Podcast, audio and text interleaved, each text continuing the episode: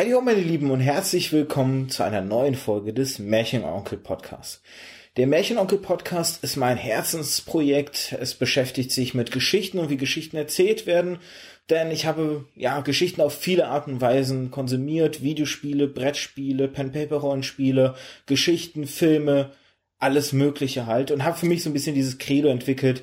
Eine gute Geschichte macht jedes Medium qualitativ besser. Und um ein ganz besonderes Medium soll es heute gehen. Mal wieder Pen-Paper-Rollenspiel.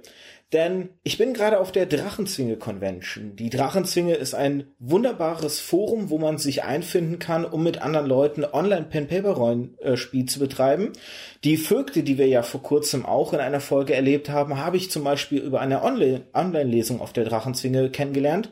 Und meine heut, mein heutigen Gast oder be beziehungsweise Gästin müsste man ja äh, gendertypisch korrekt sagen, habe ich auch dort kennengelernt. Das ist die gute Iona. Hallo.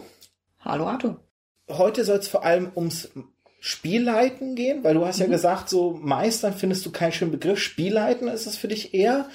Ähm, Hat es für dich damit zu tun, dass du mit Spielleiten eher so dieses gemeinschaftliche Geschichten erzählen dahinter siehst? Oder hat es eher was damit zu tun, dass Meistern für dich so ein so von oben herab so, so ein Stell Gefüge irgendwie ergibt? Sowohl als auch, ganz ehrlich. Weil, okay. ähm, ich möchte auch eine Mitspielerin sein. Und mhm. nur weil ich eine andere Rolle einnehme ähm, in diesem Spielgefüge, heißt das ja nicht, dass ich über denen stehe. Ja, natürlich hat man als Spielleiterin, ähm, als Spielleiter eine ähm, gewisse Hoheit über die Geschichte, über die Welt. Man kann da reagieren. Man ist ja auch Moderator in ganz vielen Sachen. Und deswegen, ähm, klar, es ist eine besondere Rolle, aber wirklich dieses ja, dieses, ja, wirklich dieses Meister von oben herab. Also das, weiß ich nicht, der Begriff gefällt mir tatsächlich nicht so gut. Deswegen, ja, ich spiele lieber mit mit den anderen und äh, möchte es auch signalisieren, weil irgendwie das Schlimmste, was ich finde in so Rollenspielrunden, ist, wenn man gegeneinander spielt. Ja, also mhm. wenn irgendwie der Spielleiter gegen die Gruppe spielt oder andersrum, das möchte ich einfach nicht. Ne? Man möchte ja zusammen eine schöne Zeit erleben und eine gute Geschichte erzählen und Dinge erleben und ähm, ja, deswegen bevorzuge ich den Begriff tatsächlich. Ja. Du hast jetzt gesagt schon, äh, dass man ja gemeinsam halt eine Geschichte erzählt. Der Spielleiter oder die Spielleiterin ist ja im Grunde in dem Moment erstmal die Welt, die ja sozusagen ähm, oder oder beziehungsweise nicht nur die Welt, sondern alles, die die Figuren, die NSCs, die Welt und die Geschichte selber auch. Jetzt ist es ja so, dass es, äh, das habe ich auch bei dem im Gespräch mit den Vögeln so schön gesagt, es gibt diesen Spruch, ähm, das Abenteuer steht so lange, bis es auf die Spieler trifft. Wie gehst du damit um? Ich habe relativ früh angefangen, also man muss dazu sagen, ich ähm, habe, glaube ich, also ich habe sehr spät erst mit dem Hobby angefangen. Ich war schon an, ja, Mitte 20. Ähm, die meisten fangen ja doch eher im Teenageralter irgendwie an. Und habe, glaube ich, schon, nachdem ich ein Jahr oder anderthalb ähm, mal als Spielerin erlebt habe, habe ich relativ schnell gedacht, ach, ich glaube, ich möchte auch mal da die, die Seite wechseln quasi. Und habe da halt schon festgestellt, ich habe natürlich dann ganz viele so kommerzielle Abenteuer halt gelesen und so und da habe ich sehr, sehr lange gebraucht, bis ich einen Abenteuertext gefunden habe, mit dem ich klarkam. Wo mir genug Freiheit auch gegeben wurde, wo äh, ich halt all das, was mich als Spielerin oft gestört hat, dass man da quasi an den Haaren durch eine Geschichte gezogen wurde und wehe, man weicht da vom vorgeschriebenen Weg ab, ähm, das hat mir nicht gefallen. Und da bin ich halt schon relativ früh dann auf ähm, ein Abenteuer dann zum Glück gestoßen. Ähm, wo das halt nicht so war, wo halt verschiedene Wege aufgezeigt worden sind, wo ähm, es wirklich eher darum ging, dass man die Welt darstellt, dass man dann die Motive der NSCs dahinter kennt, ähm, vielleicht auch irgendwie Ereignislisten hat, was halt passieren kann, wenn was ist. Und das ist halt das, was ich tatsächlich auch bevorzuge. Ja? Also dass ich halt mir eher überlege, gut, das passiert da jetzt gerade, das ist quasi der Grundkonflikt dieses Abenteuers, was ich da jetzt leiten möchte. Und diese Personen sind involviert und haben folgende Ziele und werden das tun, wenn. Ne? Also das kann man sich ja grob überlegen. Und dann lässt man die Gruppe drauf los. Und ähm, dann ähm, hat man halt auch so noch einen gewissen Freiheitsgrade, dass man dann auch als Spielleiter ja flexibel reagieren kann und sagen kann, ja, ist ja nicht schlimm. Ich habe eigentlich gedacht, oh, sie gehen doch bestimmt jetzt in dieses Herrenhaus, wieso tun sie das nicht? Aber naja gut, dann gehen sie halt nicht dahin. An einem anderen Ort kann ja auch was passieren. Und wenn sie halt einen Tag später dann erst in das Herrenhaus gehen, ja, ähm, dann ähm, wird, wird das, was dafür vorgesehen hat, dort passieren. Oder ein NSC wird in der Zeit etwas tun, was sie auf anderen Wege bemerken. Ja, also wie gesagt, man muss sich, finde ich, manchmal ein bisschen davon lösen, ähm, gerade wenn man halt Spiel leiten möchte, dass das halt wirklich eine vorgeschriebene Geschichte ist. Ja, sondern das ist halt etwas, was, ja, wie gesagt, es gibt meistens ja einen Grundkonflikt, es gibt ne, einen Hintergrund, der, wo halt Dinge passieren und wie viel die Leute davon aufdecken oder nicht oder wie viel sie Einfluss darauf nehmen und welchen Einfluss sie darauf nehmen, finde ich, sollte man relativ offen dran gehen.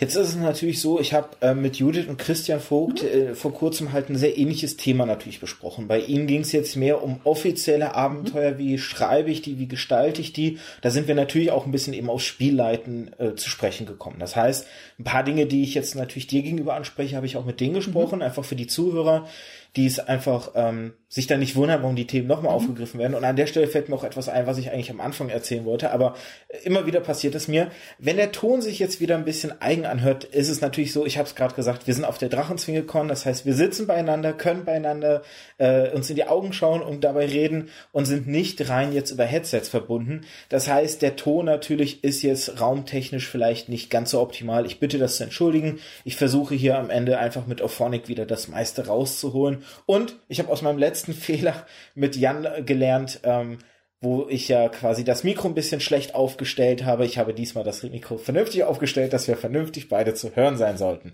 Fehler, aus denen muss man ja lernen.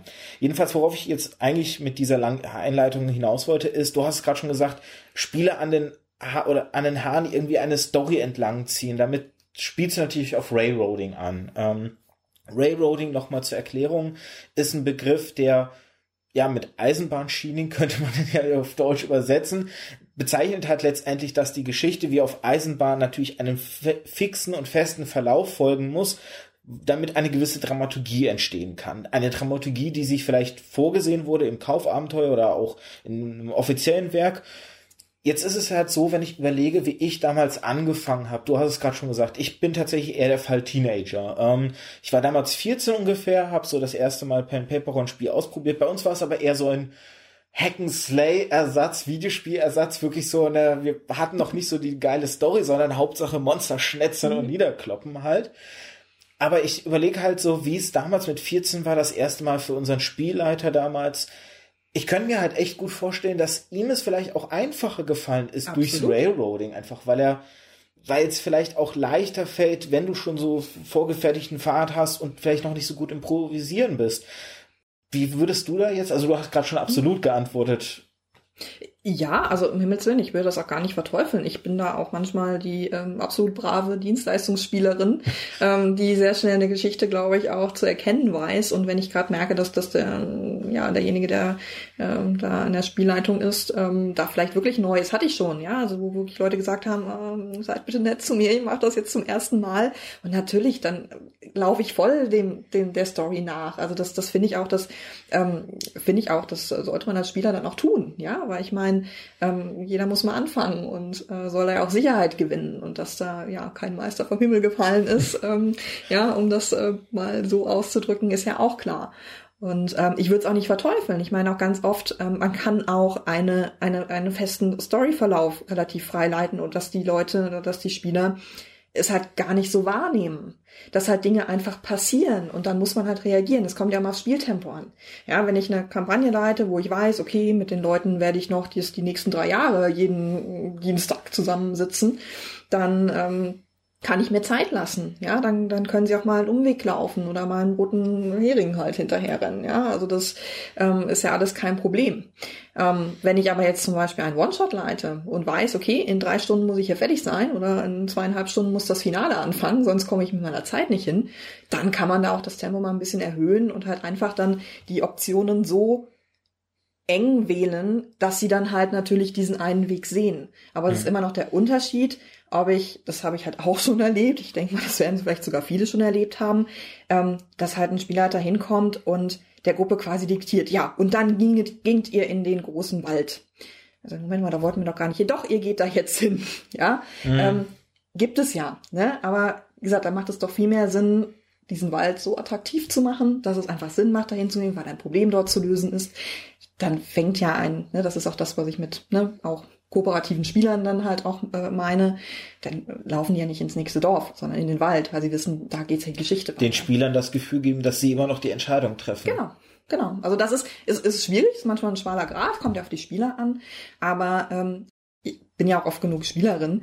Also wenn ich halt merke, wir müssen halt da jetzt im Wald das Problem lösen, dann gehe ich in den Wald, weil da das Problem zu lösen ist. Ja, weil ich halt auch, wie gesagt, ich möchte ja auch eine schöne Geschichte erleben und, ähm, und möchte auch, dass es weitergeht. Ne? Da kommst du im Grunde meiner nächsten mhm. Frage mhm. ein bisschen zuvor, weil ich jetzt nämlich genau umgedreht das mhm. betrachten wollte. Wenn man jetzt halt Spieler oder Spielerin ist, inwieweit sollte man halt auch vielleicht ähm, sich zurücknehmen oder, oder halt auch vielleicht dem Spieler oder der Spielleiterin helfen in so einem Fall, gerade wenn du jetzt sagst, na, das ist ja jemand, der noch unerfahren ist oder so, dass man dann eben halt weil ich kenne das halt vom Spielen, dass ich manchmal wirklich so in meiner Rolle, es gibt ja mhm. verschiedene Typen von ja. Spielern halt, ich bin wirklich so ein bisschen so ein Method Actor, dass ich wirklich so tief in meiner Rolle irgendwo bin, dass ich Entscheidungen instinktiv treffe und erst hinterher feststelle, die sind eigentlich tatsächlich rein aus der mhm. Persönlichkeit dieser Figur getroffen. Und inwieweit muss man sich da vielleicht auch zurücknehmen und dann eben sagen, okay, ich treffe jetzt eine Entscheidung, die eigentlich nicht meine Figur treffen würde, die aber der Story zuträglich ist, um eben vielleicht da dem Spielleiter oder der Spielleiterin zu helfen. Oder mhm. siehst du diese Verpflichtung quasi so ein bisschen bei den Spielern gar nicht? Doch, die sehe ich absolut. Aber es kommt immer auf den Rahmen an. Also einmal kommt es äh, darauf an, was die Gruppe untereinander ausgemacht hat, wie sie vielleicht auch spielen möchte ist es jetzt eine Gruppe, die, ähm, ja, genau, wie ich eben sagte, Zeit hat.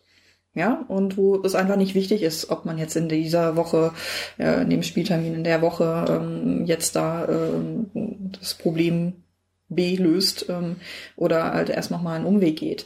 Also einmal, das ist halt einfach ganz klar. Und ähm, ich würde halt auch immer mit dem, mit dem Spielleiter reden. Also ich meine, ich habe auch ähm, meiner Anfangszeit teilweise auch sehr, also ich, ich bin da auch absolut Method Actor, das ähm, kann man schon so sehen. Ich versetze mich auch sehr gerne in die Rolle ein und versuche auch immer, ähm, das so zu gestalten, dass ne, ich damit mit den Entscheidungen, die der Charakter aus seinem Inneren heraus trifft, dann auch leben kann. Das hat natürlich auch ab und zu schon mal zu Konflikten geführt, weil das halt dann überhaupt nicht zu dem passte, was der Spielleiter gerade wollte. Ähm, aber ich finde auch, das ist halt so, so ein Lernprozess. Das ist ja auch, man lernt ja vielleicht auch den, den Spielleiter immer besser kennen, wenn man gerade ein bisschen länger gespielt hat. Und ähm, ja, wenn man halt einfach merkt, okay, das Thema der Gruppe ist jetzt sehr ergebnisorientiert oder problemlöseorientiert zu agieren, ähm, habe ich da überhaupt kein Problem damit, meinen Charakter dann auch so zu spielen. Oder ich gestalte sogar meinen Charakter so, dass sie dann eine Problemlöserin ist.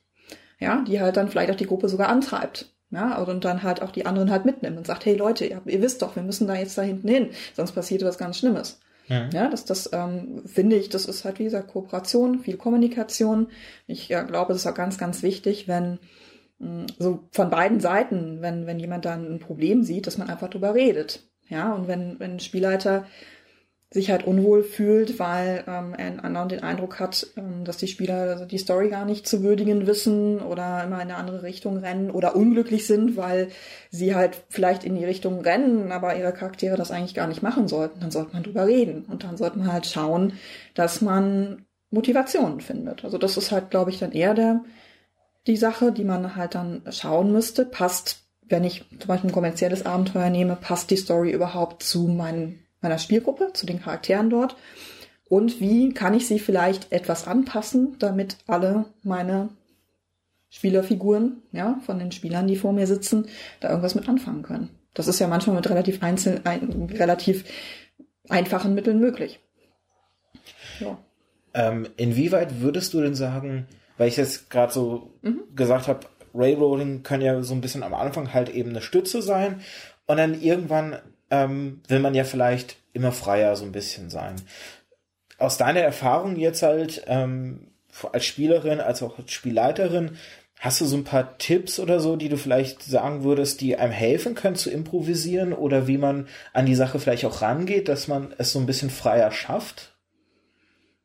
Das kommt, glaube ich, auch ein wenig darauf an, was man halt spielt. Ja, also wenn man jetzt wirklich als Thema hat, ich spiele ein ganz freies Szenario in einer Stadt, wo ganz, ganz viele Möglichkeiten da sind, ist es natürlich super, sich schon ein paar, ja, ähm, ein, ein, paar Konflikte oder ein paar Ereignisse halt vorher auszudenken.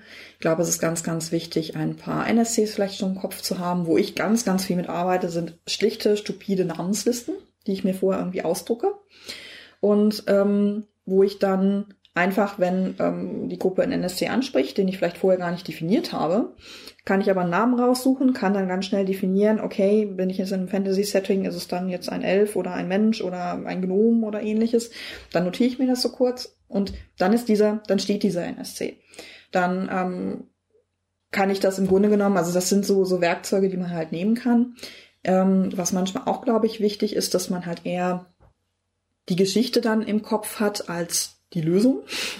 Ähm, einfach um kurz, um das zu unterscheiden, dass man halt einfach weiß, okay, was ist passiert, was kann beobachtet werden, was kann erfahren werden. Und dann halt schaut und dass das dann nicht festlegt, so Information A kann jetzt nur bei diesem einen bestimmten NSC erfahren werden. Und wenn Sie den nicht besuchen, dann haben Sie Pech. Das funktioniert nicht. Man muss einfach wissen, okay, Information A muss irgendwie da reinkommen. Und wie sie da rankommen, da sollte man halt gucken, ob man ein bisschen flexibel ist und sich vielleicht auch im Vorfeld drei, vier Optionen grob überlegen und vorbereiten. Ja, also das wäre da so mein Tipp. Ansonsten Learning by Doing muss ich ganz klar sagen. Ähm, das muss man einfach so ein bisschen im Gefühl haben. Man muss auch der Typ dafür sein. Also ich finde es auch überhaupt nicht verwerflich oder schlimm, wenn ein Spielleiter sagt, ich kann das nicht. Ich bin zum Beispiel keine, ich, ich habe ein paar Sachen selbst geschrieben und mir selbst ausgedacht, aber eigentlich, weiß ich nicht, bin ich einfach gnadenloser Kaufabenteueranpasser. Ja, und ähm, habe da manchmal gar nicht so diese initiale Kreativität. Also ich brauche da irgendwie eine Vorlage und dann mache ich was ganz eigenes meistens draus. Aber das spricht sich ja, schließt sich ja nicht aus.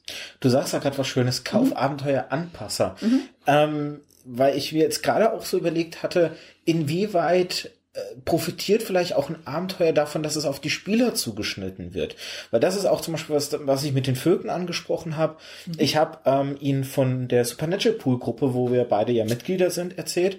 Und zum Zeitpunkt, ähm, wo ich mit den beiden aufgenommen habe, war das Abenteuer, wo du auch mitgespielt mhm. hast, wo wir jetzt kürzlich das gespielt haben, ähm, noch nicht passiert. Jetzt ist es natürlich passiert, jetzt so, mhm. so ein bisschen äh, zurück in die Zukunft, Zeitverschiebungen halt, wenn ihr die Folge hört, ist das alles auch schon wieder lange her, aber das war ja ein Abenteuer, was ich ja auf eine Person so ein bisschen zugeschnitten hatte und eine Person dazu geholt habe, die gut reinpassten, so.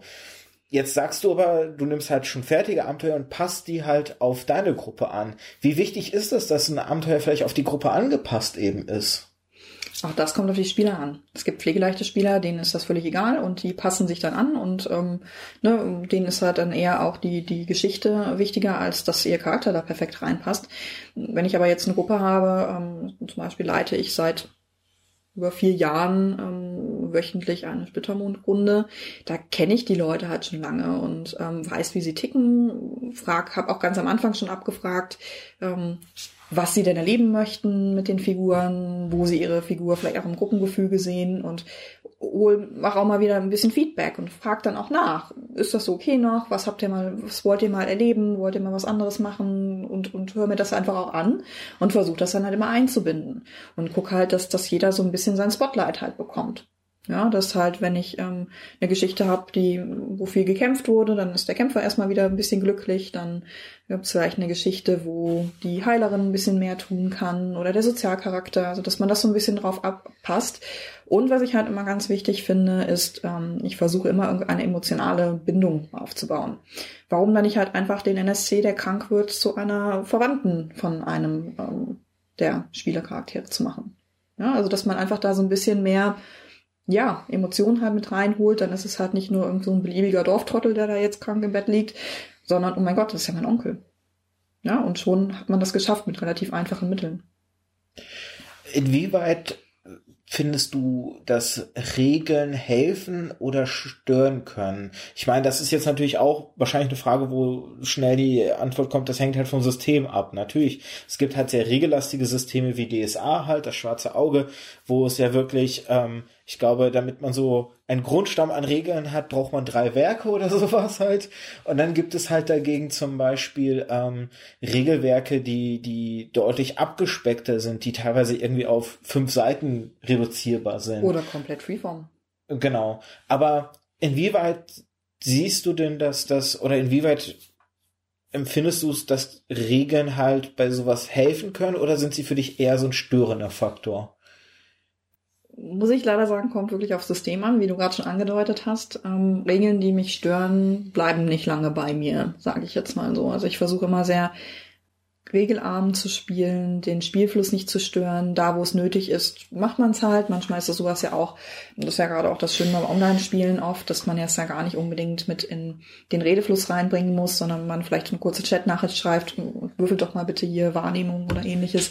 Dann wird das halt gemacht und es läuft nebenbei und ich kann das quasi dann in den ne, Spielfluss einfach mit einbauen, dass da vielleicht irgendeine Erkenntnis gerade dazu kommt.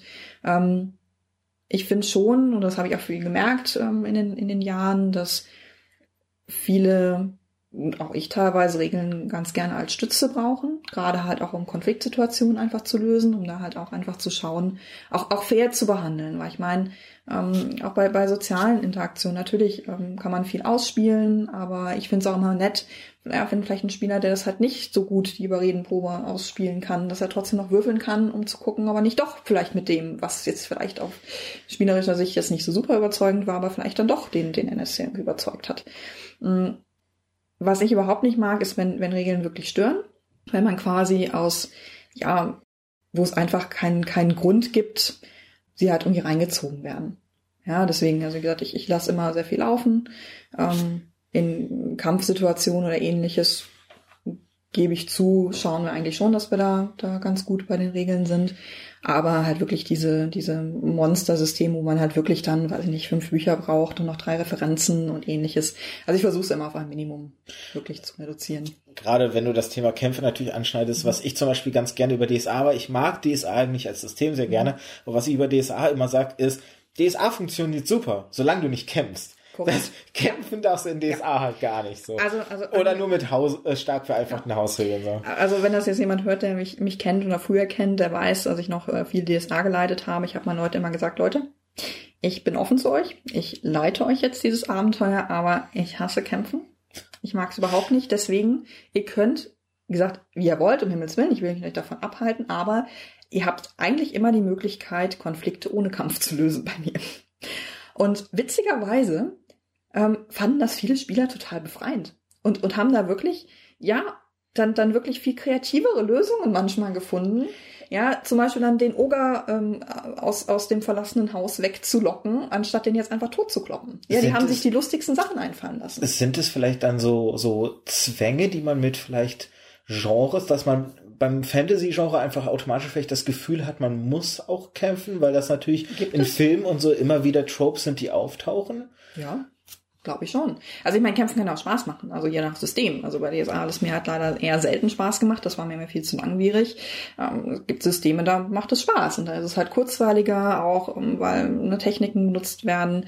Ne, zum Beispiel, ähm, wie gesagt, muss ich halt Splittermond nennen, weil das halt nur das System ist, was ich am meisten leite. Da mit der Tickleiste komme ich super klar. Es ist wirklich das erste System, wo es mir Spaß gemacht hat, Kämpfe zu leiten, muss ich wirklich sagen. Ähm, weil es diesen optischen Output gibt und, und so weiteres und weil halt einfach diese Organisation für mich einfach flüssiger war. Mhm. Und ähm, weil man da viel abgeben kann als Spielleiter. Und ähm, ja, das stimmt. Also viele erwarten das. Deswegen habe ich auch immer, wenn ich dann mal irgendwie eine Runde ausgeschrieben habe oder so, wirklich Leuten ganz offen gesagt, also ne, Kampf ist ein notwendiges Mittel zum Zweck, wenn man es nicht umgehen kann, ne?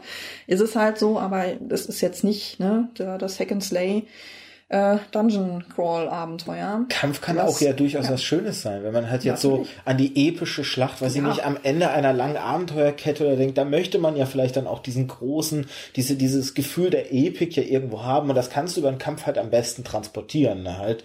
Aber sofern das System wie wir schon nur festgestellt haben, das auch transportiert. Ich habe tatsächlich, ich glaube, einmal kurz das Vergnügen gehabt, bisschen Splittermond ähm, auszuprobieren. Und ich habe auch da das, ähm, das kann ich, also deine Erfahrung mhm. kann ich da ganz bestätigen von meiner Seite aus. Ich habe auch da das Kampfsystem eigentlich als sehr positiv und mhm. sehr, sehr schön zügig und flott und recht unkompliziert empfunden.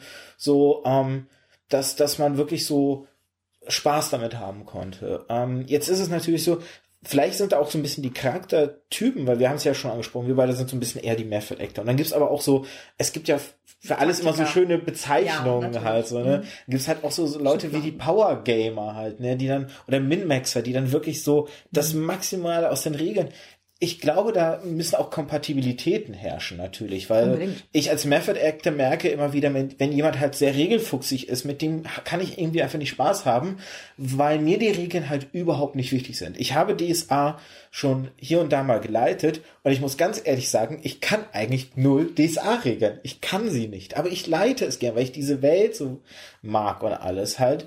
Und es hat eigentlich auch immer funktioniert tatsächlich so. Ähm, solange halt niemand da war, der halt sehr genau. auf die Regeln gepocht hat halt. Genau, ne? und deswegen, wie war das Regel Null? Spiel nicht mit, ähm, ich, ich, ich, ich, so will ich es eigentlich gar nicht ausdrücken, Himmels Willen. Ähm, jeder Spielertyp hat absolut seine Daseinsberechtigung und wie gesagt, was Spaß macht, ist erlaubt, ja. Das ist ja, ja. völlig in Ordnung. Aber es, es, es ist so, das kann ich auch ganz unverhohlen sagen. Ein ähm, Regelfanatiker ähm, würde bei mir in einer Runde nicht sehr viel Spaß haben. Ja, das ist halt einfach und das muss man andersrum aber auch nicht. Ja, also ich würde als Spielerin habe ich nicht bei Leuten äh, ähm, Spaß, ähm, ja, denen die Regeln unglaublich wichtig sind und die sie bis bis auf den letzten Buchstaben befolgen. Jetzt hast du ja auch schon so ein bisschen das Online-Leiten versus das Tischleiten, nenne ich es jetzt mal, mhm. angeschnitten. Ähm, man hat ja natürlich unterschiedliche Vor- und Nachteile. Also wenn du online bist, ähm, im Forum gab es da ja auch hier und da mal Diskussionen, dass man zum Beispiel, wenn man online spielt mit anderen Leuten, man vielleicht so ein bisschen mehr Immersion hat, weil man sich besser die Leute als ihre Figuren vorstellen kann, als wenn du sie am Tisch siehst und dann weiß ich nicht, ähm, überspitzt jetzt ausgedrückt, du hast den zwei Meter breitschultrigen Hühn, der aber ein Zwerg spielt und das fällt dir vielleicht ein bisschen schwer, ihn auf 1,20 reduziert dir vorzustellen. Und andersherum, weiß ich nicht, ähm, ich bin jetzt äh, nicht so der dünnste Typ, aber ich spiele dann halt gerne ähm, Top-Model-Charaktere, sage ich jetzt mal ausgedrückt. Vielleicht beißt es sich da auch. Andererseits ähm, fehlt dir wiederum online die Mimik halt, die viel ausmacht. Gerade so das Spiel halt, ne, wenn man vielleicht auch eben keine Worte sagt, man muss dann online vielleicht mehr beschreiben, ich gucke dich jetzt komisch an oder so Sachen halt, das kannst du am Tisch natürlich viel mehr ausspielen. Ähm, gibt es eine Sache, die du tatsächlich präferierst, dass du lieber online oder lieber äh, am Tisch spielst bzw. schrägstrich leitest? Es hat beides Vor- und Nachteile, wie du es gerade gesagt hast. Und ich mag beides sehr, sehr gerne. Also einmal, was ich halt am Online-Spielen absolut genieße, ist, dass ich dort unkompliziert mit Leuten, die teilweise hunderte von Kilometern von mir entfernt wohnen, die ich aber trotzdem nicht missen möchte, halt regelmäßig Kontakt haben kann und mein Hobby halt ausüben kann. Ähm, man kann online halt viele Sachen machen, die ja am Tisch vielleicht ein bisschen schwierig sind. Das ist natürlich auch so eine, so eine Zeitaufwandssache, also sich mal eben ähm, am heimischen PC mal eben drei Stunden irgendwo einzuloggen und dann sofort ins Bett zu fallen, ist halt unter der Woche besonders sehr attraktiv. Aber ich spiele genauso gerne am Tisch. Es ist halt anders. Es, ich ich würde weder sagen, das eine oder das andere ist äh, besser. Es hat halt beides was für sich. Ähm, es gibt natürlich Sachen, die funktionieren online nicht so gut. Also ich leite ja auch ganz gerne, ja, so Cthulhu oder so halt was Cthulhuide Horror-Freeform Sachen die funktionieren so, wie ich das mache, meistens ähm, online nicht, weil ich dann auch gerne viel mit Haptik arbeite, viel mit ähm, ja auch Atmosphäre und auch Räumlichkeit irgendwie arbeite, das natürlich dann online schwieriger ist. Andererseits gibt es aber natürlich auch, das habe ich auch schon mal gemacht, ähm, da hatte ich nur mit zwei Spielern äh, ein Horrorszenario online gespielt, wo ich dann sehr stark damit gearbeitet habe, dass ich die Leute einzeln angesprochen habe. Ja, dass ähm, es dann teilweise ganze ähm, SMS-Kommunikationen mit, mit NSCs halt gab, wovon der andere Spieler halt gar nichts mitbekommen hat. Oder ähm, der eine Spieler hat Stimmen gehört, die der andere nicht hörte. Und in dem Augenblick konnte der Spieler online aber gar nicht unterscheiden, ist das jetzt, was wir beide hören oder höre nur ich das? Oder ja. Und das ist natürlich auch eine Sache, da kann man, das, das klappt am Tisch wiederum nicht.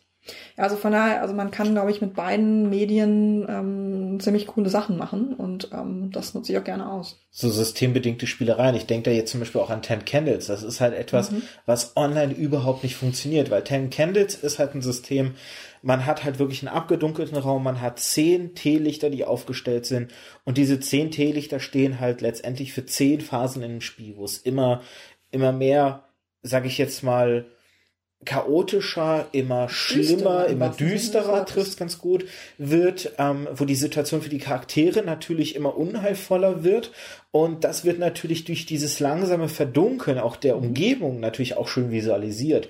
Dadurch kann eine sehr dichte und feste Atmosphäre entstehen, die natürlich einem Horrorszenario sehr zuträglich ist. Und sowas halt letztendlich kannst du du kannst es natürlich online irgendwo darstellen, aber du hast nicht den gleichen Effekt natürlich. Ähm, ich überlege jetzt gerade, du hast natürlich jetzt auch schon so gesagt, es gibt so, so Spielereien, wie jetzt zum Beispiel dieses, ne, man kann dann schreiben und sowas. Empfindest du es denn vielleicht stressiger, weil du gleichzeitig natürlich auf mehr Kanäle achten musst, wenn du dann natürlich online solche Sachen ausnutzt. Am Tisch letztendlich sitzt du da, du hast all deine Spieler und Spielerinnen im Blick, du kannst vielleicht Zettelchen irgendwie rumreichen oder sowas, aber es ist natürlich auf deutlich weniger Kanälen, auf denen das Spiel funktioniert. Wenn du jetzt natürlich solche Sachen machst, wie mit beiden parallel irgendwie ihre eigenen kleinen Chat noch haben, dann gleichzeitig noch zu reden, noch vielleicht irgendwie deine Notizen im Blick zu behalten, das ist ja irgendwo ein bisschen Stress dann, oder? Ja, aber ich, ich sag's mal, Stress, den ich auch manchmal sehr genieße. Also ich nenne sowas immer ganz gerne so kreativen Stress. Genauso ähm, so, so ein Effekt gibt's ja auch beim Improvisieren. Manchmal freue ich mich, wenn meine Spieler ganz absurde Ideen haben, weil ich dann gezwungen bin, ganz, ganz schnell darauf zu reagieren.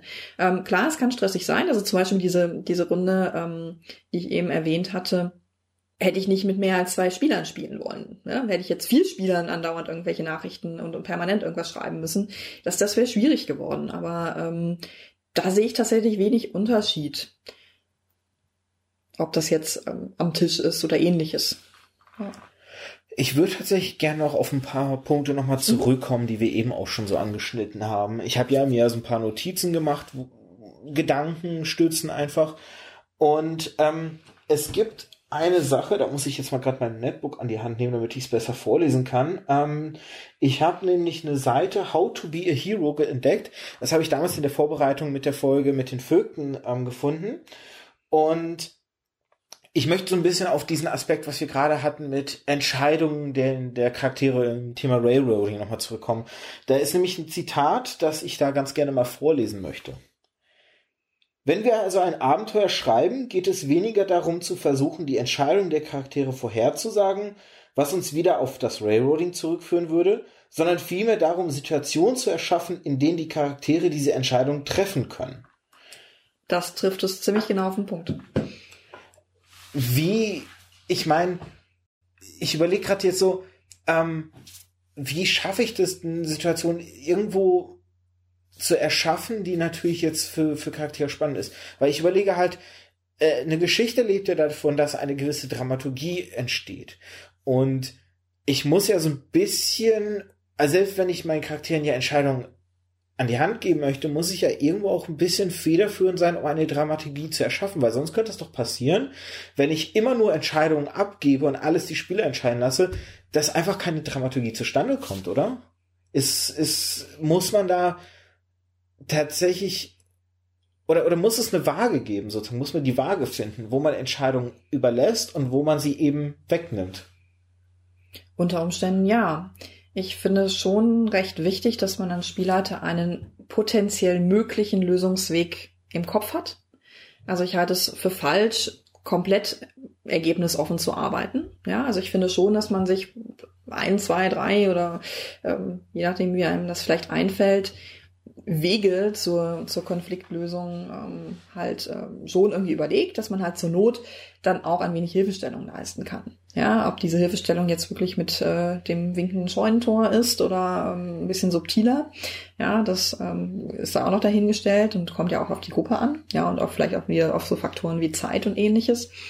Aber also ich finde schon, dass ähm, sich das nicht widerspricht, weil wenn ich einen guten, soliden Grundkonflikt habe, ähm, baut sich normalerweise die Dramaturgie von allein aus, weil ich unter Umständen ähm, noch eine Eskalationskette habe. Die Situation wird schlimmer, wenn nichts passiert. Ja, also da finde ich zum Beispiel, wie Monster of the Week Abenteuer geschrieben sind, ganz nett. Da gibt es wirklich eine Zeitleiste. Was passiert, wenn, ja, was passiert am Anfang? Gibt es wirklich Stufen? Und was passiert, wenn die Charaktere einfach eine Woche lang nichts tun? Ja, dass man da halt einfach auch ähm, ein bisschen Hilfestellung hat, wie man halt auch einfach dann Entscheidungen mehr forcieren kann, also einfach auch Aktivität dann irgendwie forcieren kann. Und dann finde ich, entsteht die Dramaturgie ja von ganz alleine, weil wenn immer mehr, ja, gehen wir mal wirklich jetzt irgendwie von einem Monster, was, was da irgendwelche Menschen entführt, wenn immer mehr Menschen entführt werden ähm, und das an den Spielern und an den Charakteren dann aber komplett vorbeigeht und sie immer noch nicht aktiv werden, dann kann man auch nichts tun. Ja, aber ähm, denke, man hat da genug Stellschrauben, um da ein bisschen was dann zu tun. Und halt wirklich, also ich finde eigentlich dieses Zitat wirklich sehr gut, dass man halt eher Situationen schafft, wo dann halt Entscheidungen, die zielführend sind, getroffen werden können. Ja. Diese Entscheidungen müssen sich ja im Zweifel dann auch gar nicht als positiv immer rausputzen. Man könnte ja auch letztendlich durch diese Entscheidungen, die getroffen werden, dann sagen halt, nee, die Konsequenz daraus Richtig. ist eben auch was ja. ihr jetzt noch nicht wisst, irgendwas, was negativ ja. im Hintergrund abläuft. Und darüber könnte man ja auch Dramaturgie dann letztendlich irgendwo Absolut. erschaffen wieder. Ne? Wenn sich eine Gruppe zum Beispiel aktiv entscheidet, ähm, ja, nicht in das brennende Haus zu rennen, um, um jemanden rauszuholen oder auch nicht die Feuerwehr zu rufen, sage ich jetzt mal, dann muss das die Konsequenz haben, dass ähm, ja, dann vielleicht da wirklich äh, jemand zu Schaden kommt oder dass vielleicht auch mit dem Finger auf sie gezeigt wird. Ja? Also ich meine, ich, ich rede nicht davon, dass man Spieler bestrafen soll, aber Konsequenzen muss handeln, muss handeln, muss Konsequenzen haben, ob sie gut sind oder schlecht schlecht. Das, das erinnert mich an ein schönes, wirklich sehr lustiges Szenario, was wir mal hatten. Mhm. Und auch aus der Zeit, wie ich es gerade erzählt habe, wo es hauptsächlich bei uns weniger um Story ging, als mhm. mehr um so Dungeon Crawler. Wir hatten in, äh, wir haben DSA gespielt mhm. und ich habe einen Trollzacker gespielt. Mhm. Ähm, also einen, man kann ihn vergleichen, für die, die das jetzt nicht kennen, einen sehr kräftigen Barbaren halt. Und ähm, es ging darum, dass wir die entführte Tochter des Dorfältesten finden wollten und wir hatten dann die Hütte der Entführer im, im Wald ausfindig gemacht und hatten dann überlegt, naja, wir machen jetzt halt einen Ambush, also wir, wir überrennen die, überraschen die jetzt und mein Trollzacker soll die Tür eintreten. Mhm. Dummerweise tat er das mit zwei Einsen, also ein bestätigter kritischer Treffer. Warum war das jetzt dummerweise? Naja, mein Meister beschrieb damals die Situation, mein Spielleiter äh, beschrieb damals die Situation wie folgt. Du strengst deine Beine an, holst aus und trittst mit voller Kraft gegen die Tür, die berstet und zersplittert, die Splitter fliegen in den Raum hinein und treffen tatsächlich zwei der Entführer so dass sie erstmal verwundet am Boden liegen. Was du leider zu spät siehst, ist die gefesselte Entführte, die ebenfalls einige Splitter abbekam. Und so hat er halt dann eben aus diesem kritischen, aus dieser positiven Geschichte etwas Negatives gezaubert, weil dann mhm. natürlich der bestätigte Türeintritt nicht so gut ausging für uns, wie wir uns das erhofften. Also insofern können natürlich selbst so, so Würfelwürfe kann man ja in so einer Form dann mhm. irgendwo ausnutzen und irgendwie zu einem, zu einem dramaturgischen äh, Werkzeug ich, ich meine, ich gebe ganz offen zu, in, in dem Fall hätte ich anders gehandelt. Da hätte ich keinen Negat. Also ich finde, ähm, also ein solcher guter Wurf darf auch komplett positiv ausgelegt werden. Aber was ich da zum Beispiel sehr mag, sind diese ganzen ähm, Systeme, Warhammer Fantasy 3 ging da in die Richtung des Star Wars System Genesis, ähm, wo man ja mit diesen Symbolwürfeln arbeitet und wo es wirklich vorkommen kann, dass man einen Erfolg hat, aber mit kleinen Nachteilen. Und das wäre halt so, so, so ein typischer Fall. Ja, du schaffst es, diese Tür einzutreten, aber mh, hm, da liegt hier noch ein kleiner Nachteilwürfel oder je nachdem, wie es halt heißt. Ja, aber du triffst halt mit einem der Splitter eine Person, die du nicht treffen wolltest. Was mich ja. da erinnert, ist ein sehr schönes System, was ich mal bei dir spielen mhm. durfte. Ähm, ich habe es dir ja schon mal ganz mhm. offen und ehrlich gesagt, diese Spielrunde zählt für mich zu meinen Top 5, die ich je auf der Drachenzwinge gespielt habe. Ähm, Itrasbü heißt ja. das. Möchtest du kurz einmal beschreiben, was Itrasbü ist für die, die es nicht kennen? Sehr gerne. Also Itrasbü ist ein ursprünglich aus Norwegen stammendes Rollenspielsystem. Es vor kurzem gab es einen Kickstarter, das ist auf Deutsch übersetzt, sogar von einer, ähm, ja, einer, die auch auf der Drachenzwinge aktiv ist. Wir können an der Stelle Und, ruhig ihren Namen nennen. Timberware ähm, heißt genau, sie im genau, Forum. Genau, also sie hat das tatsächlich aus dem, aus, aus dem norwegischen Original übersetzt. Und ähm, das ist mittlerweile verfügbar. Itrasbü ist ein, eine Stadt, die in einer surrealen Welt ist. Ja, also man stelle sich vor, halt wirklich ähm, Surrealismus, auch so ein bisschen die Zeit, so ein bisschen 20er bis 40er Jahre, ähm, sehr obskure Elemente teilweise in dieser Stadt. Und was aber viel interessanter ist, ist halt dieses Regelsystem dahinter. Also es ist halt, ähm, arbeitet überhaupt nicht mit Werten oder ähnliches, sondern es arbeitet halt mit Charakterbeschreibungen und ähm, man spielt. Und wenn jemand in der Gruppe denkt, das ist jetzt eine Situation, wo wir eine Entscheidung brauchen. Ja, wo einfach ein Zufallselement rein muss, ob das jetzt, was du vorhast, klappt oder nicht, dann wird eine Karte gezogen. Und auf diesen Entscheidungskarten stehen so Sachen drauf wie, ja, das, was du willst, gelingt, aber eine Kleinigkeit geht schief. Oder es ist ein Nein aber. Also nein, das, was du machen möchtest, gelingt nicht. Dafür hast du aber einen anderen positiven Effekt. Oder der Konflikt eskaliert oder ähnliches. Also du hast halt im Grunde genommen ähm, ein narratives Element halt noch mit da rein, wo du dir wirklich überlegen musst, okay, wie kann die Situation jetzt ausgehen? Und das ist halt nicht direkt schwarz-weiß, geklappt oder nicht geklappt, sondern ja, ne, man muss halt ein bisschen überlegen. Und was bei Ethos Brüdern auch noch dazu kommt, sind dann noch ein anderes Kartenset da, ähm, ja, ich glaube, das ist so ein bisschen die Richtlinie, dass einmal pro Sitzung jeder Spieler eine solche Karte ziehen kann. Und das geht dann tatsächlich ein bisschen Richtung Improvisationstheater fast. Auf diesen Karten, das soll halt so ein bisschen das surreale Element dieser Welt darstellen. Also das können dann so Karten sein wie die ganze letzte Szene, die du erlebt hast, war nur ein Traum. Wach auf und erzähl den anderen davon. Oder was wir auch mal in einer grandiosen Runde ähm, hatten, war Stummfilm die spiele die nächste Szene wie in einem Stummfilm.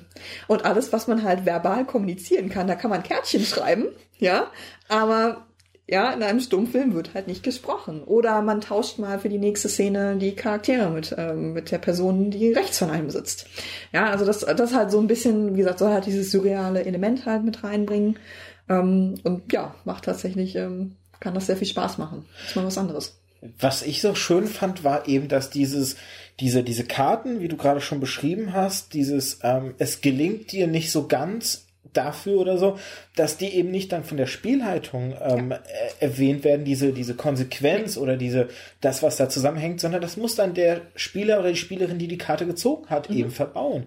Und äh, das ist wirklich so ein, weil da war für mich wirklich ein gemeinschaftliches Geschichten erzählen, wirklich mhm. so auch der, der Fokus des Ganzen halt. Es ging nicht, klar ging es irgendwo vielleicht auch um, um das Ziel, was irgendwie erreicht werden sollte, aber es war wirklich so dieses, man war gemeinsam am eine Geschichte erzählen. Und ich meine, wir hatten sowieso einen, einen wunderbaren Moment mit unserem stotternden Hausmeister. Ja. Ähm, vielleicht kurz zur Beschreibung des Abenteuers. Wir waren alle Bewohner eines Hauses mhm. und ähm, dieses Haus versank im Erdboden und die, die im untersten Stockwerk wohnten, wurden dann irgendwann einfach zugemauert zum Beispiel.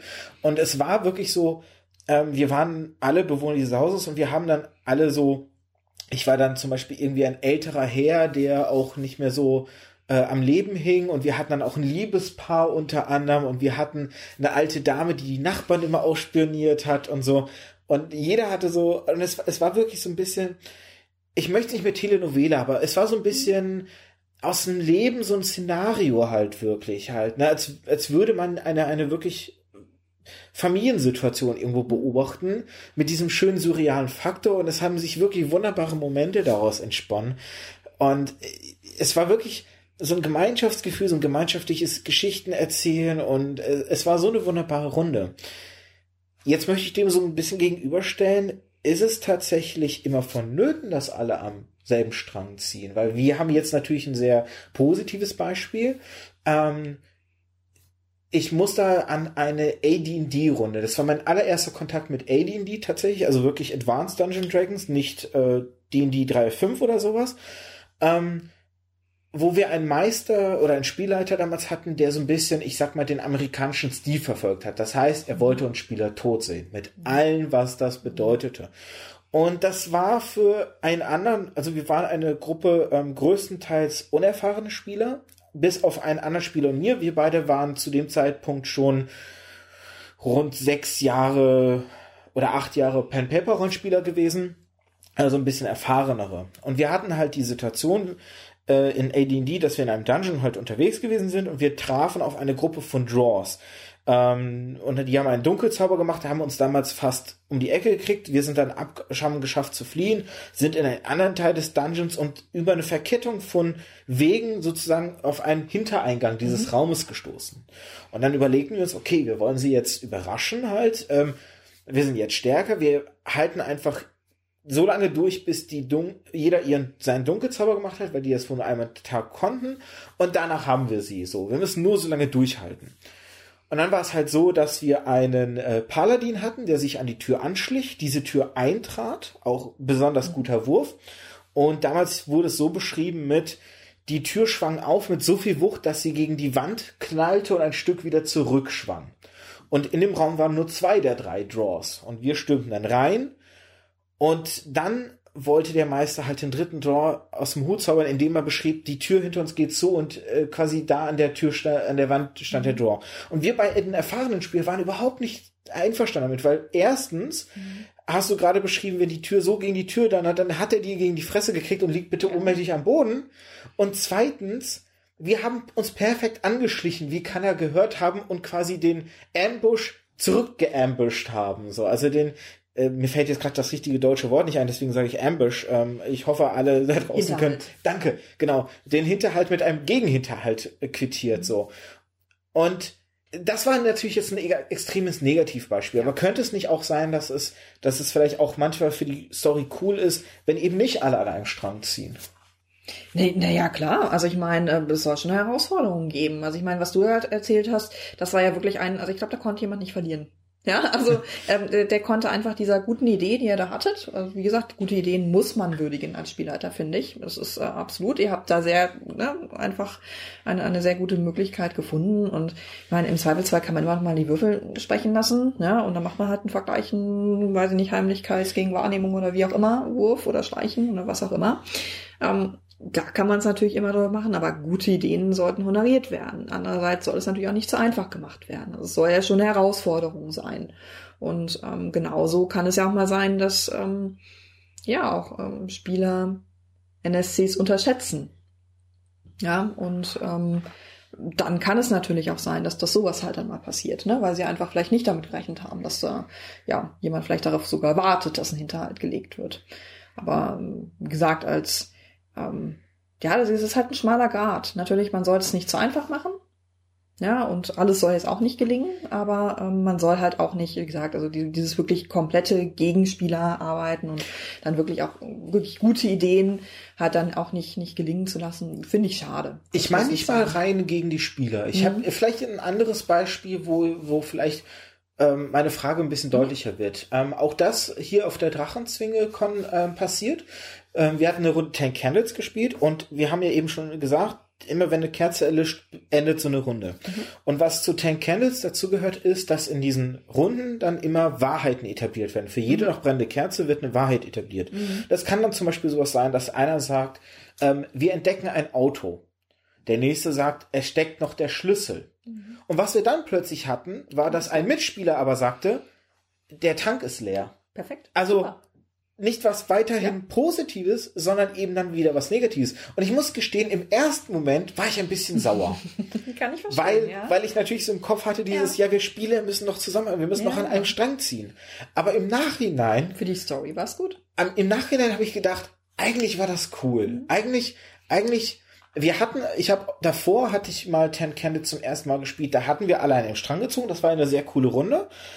Und im Nachhinein dachte ich, diese zweite Runde, wo wir nicht immer alle an einem Strang gezogen haben, war eigentlich auch cool, nur auf eine andere Art und Weise. Also das meine ich. Mhm. Vielleicht nicht nur Spieler und Spielleitung, sondern selbst die Spieler untereinander, wenn die ja. nicht immer an einem Strang ziehen. Ja, also, also genau so ein Beispiel hatte ich jetzt äh, gerade kürzlich sogar noch ähm, in meiner Splittermund-Runde, haben eine ähm, Überlandreise gemacht und aus Spaß an der Freude haben wir halt äh, die Reiseregeln wirklich nochmal genutzt und da gibt es halt so eine Tabelle. Also man würfelt dann halt ein W10 und guckt halt, was passiert. Und ähm, dem vorab ging halt eine, ähm, eine Probe, wo man halt dann, ja, Erfolgsgrade in dem Fall heißt es, sammeln kann, um damit dann zum Beispiel auf dieser Ergebnistabelle von eins bis zehn ähm, in die nächsthöhere oder nächstniedrige Kategorie runter oder hoch zu rutschen. Und ähm, diese Kategorien können halt sein, entweder ein Feind, ein Hindernis, Reiseglück, Freunde und so weiter. Und sie hatten, glaube ich, Reiseglück gewürfelt und der Spieler, der aber die, die Entscheidung hatte, ob er das noch korrigiert, sagte, ach nee Leute, ich glaube, ich will mal ein bisschen Action. Wir gehen eins runter und haben jetzt erstmal ein Hindernis. Super, die Leute fanden es super. Ja klar, super, dann passiert hier mal was. Ja, ist doch schön und ist doch viel besser, als wenn das jetzt von wirklich von der Gruppe kommt. Ja, als, als wenn er wieder, oh, jetzt muss ja jetzt wirklich das und das wieder passieren und da jetzt irgendwie Steine von oben kommen. Ja, also das, das ähm, ne, war nicht von mir, sondern von denen halt so gewählt. Also ich glaube, das kann durchaus bereichernd für eine Geschichte sein. Also ich finde es jetzt, wenn es natürlich jetzt so extrem ist, dass es dann irgendwie zu einem Tod von einem Charakter führt, der nicht sein soll oder ähnliches, das wäre natürlich ein bisschen zu extrem. Aber warum sich nicht auch immer selbst in den Mist reiten? Das ist doch gar kein kein Thema. Guten Charaktertod sollte natürlich irgendwo immer auch in der Hand des Spielers liegen oder der Spielerin liegen.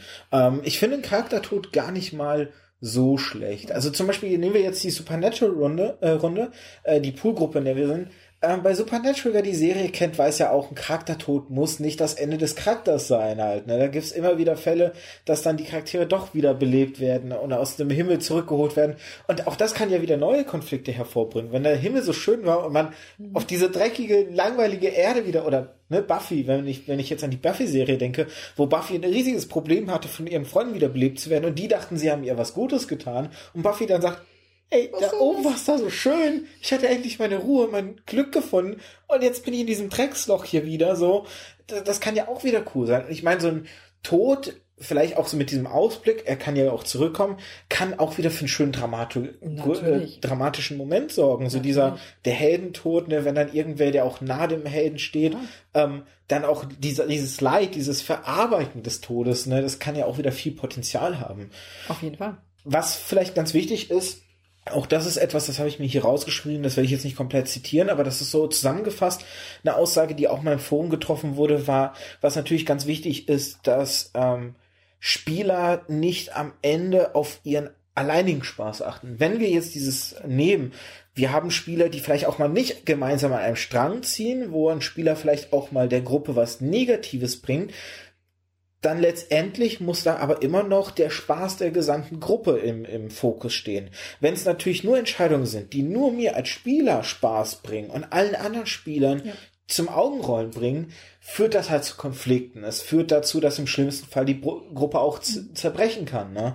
Und was du ja auch schon erwähnt hast, der Vorteil am Online ist, ne, du kannst mit Leuten, die hunderte Kilometer entfernt sind, du kannst dir auch gezielt dann aussuchen, mit wem Na, du spielen möchtest. Wenn ich jetzt so überlege, ähm, als ich in meiner alten Heimat in der Nähe von NRW noch gewohnt habe. Ich hatte fünf Leute, mit denen hatte ich am Tisch zusammen gespielt, aber das waren auch die einzigen fünf, die ich kannte, die spielen. Das heißt, wenn es mit einem von denen nicht gepasst hätte, dann entweder hätte man ihn aus der Gruppe werfen müssen, was ja irgendwo auch immer kein schönes Gefühl ist, oder man hätte irgendwie es durchziehen müssen, was aber vielleicht auch zu schlechter Stimmung in der Gruppe geführt hätte, so. Und wichtig ist ja, man muss nicht in der Geschichte an einem Strang ziehen, aber gemeinsam beim Erzählen ja. der Geschichte vielleicht. Ne? So könnte man es zusammenfassen, oder? Das denke ich auch. Und auch da muss man wieder sagen, ist Kommunikation einfach wichtig. Und wenn da jemand eine ähm, als Spieler halt dann vielleicht eine Situation in seinem Charakter geschaffen hat oder da ein bisschen komisch reagiert hat, ist es auch genauso wichtig, dass die Gruppe dann auch sagt oder dass das derjenige, der sich gestört fühlt, auch sagt, mal, du, die Aktion fand ich jetzt nicht so gut. Ne, aus den und den Gründen. Und ich glaube, dann kann man ne, entweder drüber reden, entweder man findet dann halt ähm, ein gemeinsames ähm, ja, Vorgehen für die Zukunft oder halt auch nicht. Ja, also auch das muss man sich dann vielleicht auch eingestehen, wenn, wenn da einfach die Stile zu unterschiedlich sind. Heißt es ja nicht, dass, dass man sich als Menschen nicht mehr mögen kann, ne? mögen darf, um Himmels ja. Willen. Aber wenn es halt einfach nicht kompatibel ist für diese Art Spiels, ähm, ist das doch völlig in Ordnung. Und dann, wie gesagt, redet man drüber, ähm, kann es anpassen. Manchmal kann es ja auch sein, dass der, demjenigen das gar nicht bewusst ist, dass das vielleicht nicht so ganz in Ordnung war ähm, für einen der Beteiligten. Und dann, wie gesagt, klärt man es und entweder kann man es klären oder man geht halt getrennter Wege. Ja. Wir nähern uns dem Ende. Ich mhm. äh, stelle es immer wieder fest, die Zeit verfliegt ja, wie im Flug und richtig. man könnte noch, noch ewig weiterreden, aber ähm, ich habe mir so ein bisschen diese Zeitmarke gesetzt. Deswegen würde ich gern zum Abschluss noch ähm, eine Frage gerne stellen. Ich habe ja Anfang, äh, eingangs erwähnt, ich habe ja eher so am Anfang das so als äh, Hack-and-Slay-Ersatz gesehen und ich heute spiele ich aber Rollenspiel sehr gerne, weil ich eben Geschichten erleben möchte halt und mir die Geschichten sehr im Fokus stehen. Ich bin sogar dazu übergegangen, immer mehr zu Systemen, die auch gerade Konflikt zwischen den Figuren, also nicht zwischen den Spielern, sondern zwischen den Figuren herbei, herbeiführt, was eben zum Beispiel in der Supernatural-Gruppe super gut möglich ist Oder halt, wenn man jetzt so Sachen wie Dread nimmt, wo es ja auch eine Erzählrollenspiele, die ja vielleicht auch sogar ganz gezielt diesen Fokus haben, Konflikte, Reibereien zwischen den Figuren. Ich muss da auch an ein sehr, sehr wunderbares Spiel denken. Ähm, Altogether.com heißt das, was auch zum Beispiel in so eine Richtung wie Dread geht. Was ist so für dich, da, ist es tatsächlich so, dass Geschichten erleben miteinander oder ist es mehr so dieses gemeinschaftliche mit Leuten? Was ist für dich also, heute so so verlockend am Rollenspiel inzwischen? Ich mag das gar nicht trennen, das gehört alles zusammen. Also ähm, ich mag es genauso, einfach Zeit mit Leuten zu verbringen. Ähm, auch wenn ich, wenn ich Spiele halte, mag ich es auch gerne, ja, Emotionen hervorzurufen. Ne? Auch was du gerade sagtest, mit ähm, ne, nicht, nicht nur äh, miteinander, sondern vielleicht auch mal die Figuren nebeneinander spielen. Also ich liebe es, das habe ich auch schon öfter äh, gemacht und ähm, auch, auch schon konzipiert und veröffentlicht. Ähm, gibt es halt Szenarien, die eigentlich nur daraus bestehen, dass es fünf oder mehr vorgefertigte Charaktere gibt, die alle eine Rollenbeschreibung und Ziel haben und dann in eine Situation geworfen werden und sich, naja, also bei vielen dieser Runden ähm, kann es auch sein, dass keiner mehr lebend aus dieser Situation rauskommt. Ja, also das, ähm, auch das macht mir total Spaß, halt zu, zu sehen, was machen die Leute aus diesen Rollen, welche Emotionen erleben sie da vielleicht auch mit ihren Figuren. Aber genauso eine gute Geschichte. Also wie gesagt, ich bin da sehr vielgleisig unterwegs, würde ich jetzt mal sagen, und, und mag das beides. Ich habe durch dich und durch mhm. ein paar andere Leute aus dem Forum auch Lirp jetzt ja für mhm. mich entdeckt. Ähm, wo man ja sagen könnte, da geht das Ganze ja noch, noch einen Grad weiter, weil du gerade eben auch so gesagt hast, mit diesen mehreren Motiven, die man dann auch eben hat, wo dann irgendwo jeder natürlich seine eigene Geschichte erzählt, aber man nicht mehr den Überblick über das große Ganze hat, weil man mhm. teilweise ja mit 20 Leuten oder sowas spielt hat. Ja. Ähm, da hast du ja ähm, jetzt hier auf der Drachenzwingekon auch zum Beispiel ähm, unter anderem mit ist das mit vier weiteren Leuten konzipiert, ein äh, Mafia-Lirp. Mhm. Ähm, letztes Jahr habe ich äh, ein Märchen-Lirp äh, reingeschnuppert, mhm. dadurch habe ich so ein bisschen Blut geleckt, so. Mhm. Wie, wie siehst du das da? Dann, dann ist wirklich Schluss. Ja diese, diese, dieses Geschichten erzählen, das ist ja nochmal dann auf einem ganz neuen Niveau, ne? Das ist einfach ein anderes, ähm, anderes Level, beziehungsweise eine andere, eine andere Art. Da ist es ja nicht so, dass es äh, zwangsläufig darum geht, jetzt ähm, wirklich eine Geschichte von, von bis hinten zu Ende zu erzählen, sondern halt einfach wirklich dieses Beobachten, man baut ein Konfliktnetzwerk auf. Man nimmt jetzt wirklich, also 20, 25 Personen, die alle ihren eigenen Hintergrund haben, teilweise familiär verbunden sind, teilweise eine gemeinsame Vorgeschichte haben äh, und sehr konträr gegeneinander äh, laufende Ziele haben und wirft sie in einen Raum und guckt, was passiert. Und drei Stunden später ist man schlauer. Und äh, das kann halt auch in verschiedene Richtungen gehen. Also das ist halt tatsächlich immer so ein bisschen ähm, Witzigerweise, also angefangen, ähm, das zu konzipieren, haben wir vor ein paar Jahren mit der Amerika-Fahrt des Graf Zeppelins. Den haben wir mittlerweile schon dreimal geleitet und werden das im Sommer ein viertes Mal tun. Und jedes Mal war der Verlauf der Geschichte etwas anders, weil jeder Spieler seinen Charakter anders interpretiert, anders ausspielt und Dinge dann anders passieren. Und das macht mir auch enorm viel Spaß. Also gar nicht jetzt vorzuschreiben, so verläuft jetzt die Geschichte, sondern zu sagen, okay, ich habe jetzt hier eine Ausgangssituation, das ist das Setting, ihr sitzt jetzt alle in einem Zeppelin und fahrt, ähm, ne, ja, Luftfahrt, äh, fahrt halt Richtung Amerika und dann passieren Dinge. Und die Dinge steuere ich natürlich als Spielleiter, ja, obwohl sie dann schon natürlich auch von Spielern äh, getriggert sein können. Ähm, aber dann halt einfach zu beobachten, wie reagieren die Leute jetzt darauf und was machen sie aus der individuellen Situation. Und das finde ich auch manchmal total spannend und ähm, ja, genieße es total da zuzusehen und einfach zu mich zu freuen, ähm, ja, wie vielleicht auch Ideen, die ich da hatte beim Konzipieren der Charaktere irgendwie aufgegangen sind oder halt auch was komplett Neues gefunden wurde. Ja, das ist tatsächlich nochmal was, was anderes. Also wie gesagt, da muss man sich völlig davon lösen, dass die Geschichte, die man vielleicht am Anfang mal im Kopf hatte, weil irgendwann muss man ja anfangen und eine Geschichte schon im Kopf haben, man muss sich davon lösen und es wirklich in die Hände der Charaktere geben. Und dann wird aber was ganz Tolles draus, immer. Vielleicht können wir das dann irgendwann ein anderes Mal genauer ja. vertiefen, weil das war jetzt ja nur ja. so der Anschnitt zum Abschluss. Ich danke auf jeden Fall dir, dass du dir Zeit ja. genommen hast für das Gespräch, dass Gerne. du dabei warst. Ähm, es macht jedes Mal Spaß und es, es macht auch so Spaß, mal über das Pen-Paper-Rollenspiel zu sprechen, weil ich habe ja jetzt, wie gesagt, erst zweimal, also das ist ja jetzt die zweite Folge, wo ich dieses Thema angeschnitten habe. Und Pen-Paper-Rollenspiel hat echt bei mir einen sehr wichtigen Punkt im Leben eingenommen tatsächlich halt. Und ähm, deswegen war es mir eine besondere Freude, einfach, dass wir jetzt darüber ein bisschen schnacken konnten, sage ich jetzt mal. Und dann würde ich sagen, ähm, um es nicht weiter in die Länge zu ziehen, verabschieden wir uns einfach, oder? Genau, so machen wir das. Danke Alles fürs Zuhören. Vielen Dank und wenn ihr Spaß bei dieser Folge hattet, dann hinterlasst doch gerne einen Kommentar, entweder über iTunes oder auf der Webseite märchenonkelpodcast.de oder halt auch ähm, per Twitter könnt ihr mich erreichen. Ich werde natürlich Kommentare auch an Iona weiterreichen, dass sie dann auch einfach Bescheid weiß, wenn ihr noch irgendwie Anregungen hattet, wenn ihr irgendwie gesagt habt, ah, das sehe ich aber ganz anders als ihr, auch das wird natürlich weitergereicht. Von daher gerne ein paar, egal ob kritische, negative oder positive Kommentare sind einfach grundsätzlich gern gesehen. Und mit den Worten verabschiede ich mich. Tschö.